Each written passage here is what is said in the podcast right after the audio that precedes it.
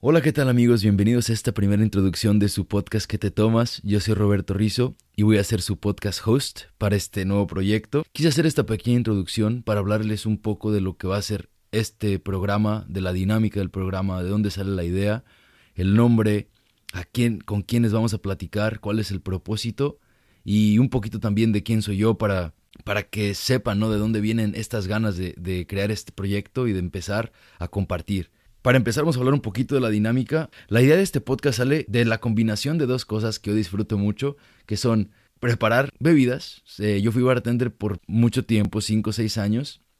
Eh, y la otra es hablar con personas, ¿no? Y los que en algún momento visitaron alguna de las barras en las que trabajé, no me dejarán mentir en eh, que yo o que a mí me encanta preparar bebidas y platicar con ustedes y estar cotorreando, ¿no? Divertirnos un rato. Esto es un poquito difícil de replicar cuando no lo estás haciendo detrás de una barra, pero cuando se logra es muy entretenido y, la conversación fluye porque la verdad es de que las personas les tenemos mucha confianza a los bartenders. Entonces dije, bueno, ¿cómo lo hago para, para, para compartir? ¿Cómo puedo replicar este, esta dinámica fuera de la barra? Entonces así es como empieza este programa. La dinámica va a ser esta, ¿no? Yo le llamo a las personas que pienso que van a ser buenos candidatos para estar en el programa para hablar acerca de sus experiencias. En un momento les voy a decir qué tipo de experiencias, pero les llamo.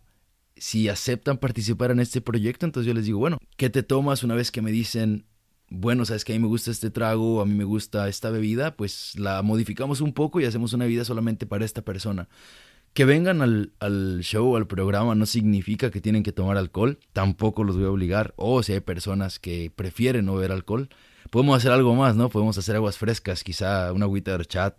Entonces, ¿de dónde sale el nombre también? Es algo muy interesante porque me costó mucho trabajo poder pensar en, en un nombre para esto. Tengo años pensando en hacer un programa como el que estoy empezando hoy, pero la idea es una y llevarlo a cabo es otra y pensar en todo lo que tiene que ver con la logística y las cosas que tienes que hacer en realidad lo que tienes que compartir es difícil, pero una de las cosas más difíciles es encontrar un nombre. La verdad es que ni siquiera se me ocurrió a mí, se le ocurrió a mi esposa y le mando un beso grande eh, por haberme ayudado a, a, a, salir con este nombre. No íbamos en un, en un road trip, íbamos manejando, teníamos cinco horas de camino y yo venía, todo el camino venía dándole, diciéndole nombres, y este nombre, y aquel nombre, y esto, y aquello.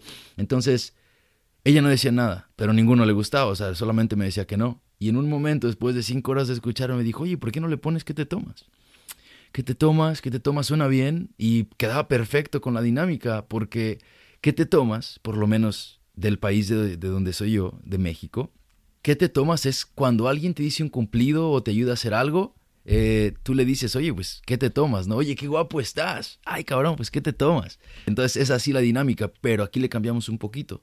No es tanto de eh, acerca de un cumplido, pero sino es una manera para dos cosas.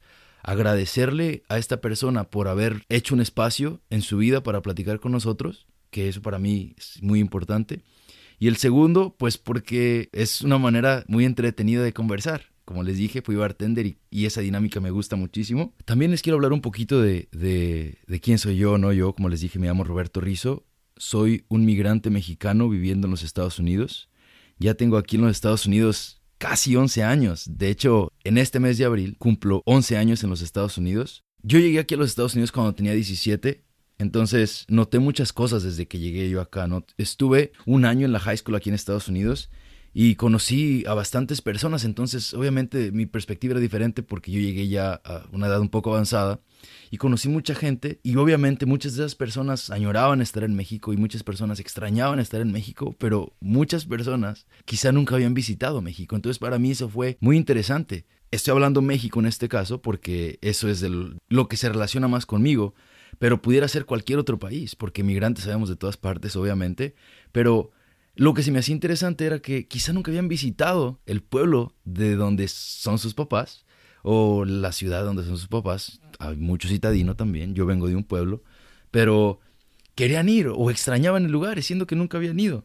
Para mí eso era algo muy interesante y yo lo quería explorar un poquito más a fondo, ¿no? Como les digo, ¿no? Este podcast no es solo para mexicanos, es para gente con pasados migrantes, immigrant backgrounds, como dicen acá en Estados Unidos, Puede ser un inmigrante que llegó a cualquier edad aquí a Estados Unidos o puede ser alguien de primera generación estadounidense que llegó acá y que todavía sigue con su, con su, eh, representando su cultura, ¿no? Gente con, con, un pasado migrante. Volviendo al tema, notaba cómo muchas de esas personas que quizá nunca habían visitado, o quizá habían visitado o, bien, o venían de ese lugar, añoraban y extrañaban estar allá. Y pero lo que me llamó mucho la atención en ese momento eran estas personas que crecen acá y que, y que aún así se sienten parte completamente de, de, una cultura que está acá, ¿no? Entonces yo me preguntaba, ¿cómo es que pasa esto? Llego a la conclusión de que obviamente nuestras raíces están tan arraigadas a quienes somos nosotros como personas, como inmigrantes, pero también están muy arraigadas a los hijos de estos inmigrantes que, que vienen, tienen, o sea, sus hijos nacen aquí y estas personas, que sus padres son inmigrantes, crecen básicamente en dos lugares diferentes dentro del mismo país, ¿no? Porque en su casa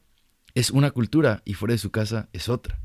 ¿Y a qué me refiero, no? Es, sales y tienes que adaptarte a lo que hay afuera y quizá eres un combo de ambas culturas, pero al mismo tiempo somos parte de dos. Entonces quise explorar un poquito más esta idea que mejor que hacerlo con personas que al igual que yo se encuentran en este mismo dilema de que si somos de aquí o que somos de allá. Además, aquí está abierto para todo el mundo, ¿no? Yo lo que quiero es hablar con esas personas con pasados migrantes y compartirles a todos ustedes eso y servir como una plataforma para que ellos compartan su historia, pero también ser selectivo en las personas que, que, que les presento para que sirvan como motivación para todas las personas, ¿no? Para todos los inmigrantes que hay, porque pues es importante que sepamos que, que habemos muchos pasando por los mismos obstáculos y que se pueden vencer. Intentaré hacer todos los podcasts en español, por lo menos para esta primera temporada. ¿Y por qué le llamo temporada si es solamente un podcast? Porque no estoy amarrado a, ningún, a ninguna manera de hacerlo. La verdad lo quiero hacer en español porque me gusta en este momento, pero igual en algún momento saco algún episodio en inglés.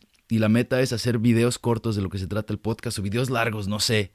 Y si lo hago en español, le voy a poner subtítulos y si lo hago en inglés, pues le puedo poner subtítulos en español para todo aquel que no entienda. Estas personas que estoy invitando, quiero que me platiquen sus sueños, sus obstáculos, dónde están, de dónde vienen, cómo es que llegan a donde están, pero lo más importante, quiero que me quiero que me contagien de este sentimiento tan profundo, de este optimismo tan profundo que nos caracteriza a muchos de los de los eh, inmigrantes, ¿no? Porque inmigrar en sí ya es ser optimista, porque te estás yendo de un lugar a otro buscando un mejor futuro y pensando que te lo vas a encontrar. Entonces, obviamente, yo estoy seguro, yo pienso, porque el optimismo se transmite. Entonces, si tus padres vienen de otro país y tú estás en otro, en un país donde el cual no es el de tus padres, seguramente te transmitieron ese optimismo. O si vienes de otro país, pues tú eres un optimista en sí. Al final, que quieran ayudar a las demás personas, ¿no? Porque al final es eso, demostrar que sí se puede, que nosotros no venimos de una minoría, que no somos un grupo en riesgo, que somos capaces de lograr lo que queramos, que nosotros somos muchos, que venimos motivadísimos a hacer más. Y cuidado, ¿eh? porque migrantes en California, en Estados Unidos, habemos un chingo, como decimos los mexicanos, un chingo, así que créansela. Tenemos que creérnosla, que somos chingones. Por eso estoy haciendo esto, para poner a todas estas personas que son chingonas y al final todos somos, pero algunos necesitamos escuchar estas historias para, para seguirnos motivando y seguir echándole ganas. Entonces, por eso mismo, eh, les pido que si creen que, que esta información o este podcast eh, le va a ayudar a alguien o le va a gustar a alguno de sus amigos, sus familiares, alguien que conocen, que lo compartan, eh, que lo compartan así como yo se lo estoy compartiendo a ustedes, porque a mí me da mucha felicidad el poder hablar con más personas y aprender, escuchar tomar un trago y, eso, ¿no? Compartir. Quiero cerrar esta introducción con algo que dijo Gandhi. Él dijo que la felicidad es cuando lo que practicas, lo que predicas y lo que piensas están en armonía. La verdad, ¿por qué quiero compartir esto? Porque por mucho tiempo yo prediqué o dije que iba a crear un, no sé, un podcast o que iba a crear una manera de compartir ideas y, y, y, que iba a crear contenido de algún tipo. No lo dije y lo pensé y lo dije y lo pensé por mucho tiempo pero hoy, después de, darle vueltas, hoy completo ese triángulo de pensar, predicar y hacer. Hoy todo, todo eso, la verdad, siendo honesto, me pone muy contento. No sé a dónde me va a llevar esto, pero estoy seguro que, que alguien lo va a escuchar y que, que, le voy a cambiar el día a alguien en una manera positiva con lo que estamos haciendo. Así que, ¿qué es eso, no? Entonces, quiero... es chistoso dejar, o sea, por fin completar un proyecto. Y hace poco hay un chico que el, chavo es de Monterrey, se llama Roberto Martínez. Eh, lo pueden buscar en redes sociales, Roberto MTZ, creo que está en, en, Instagram.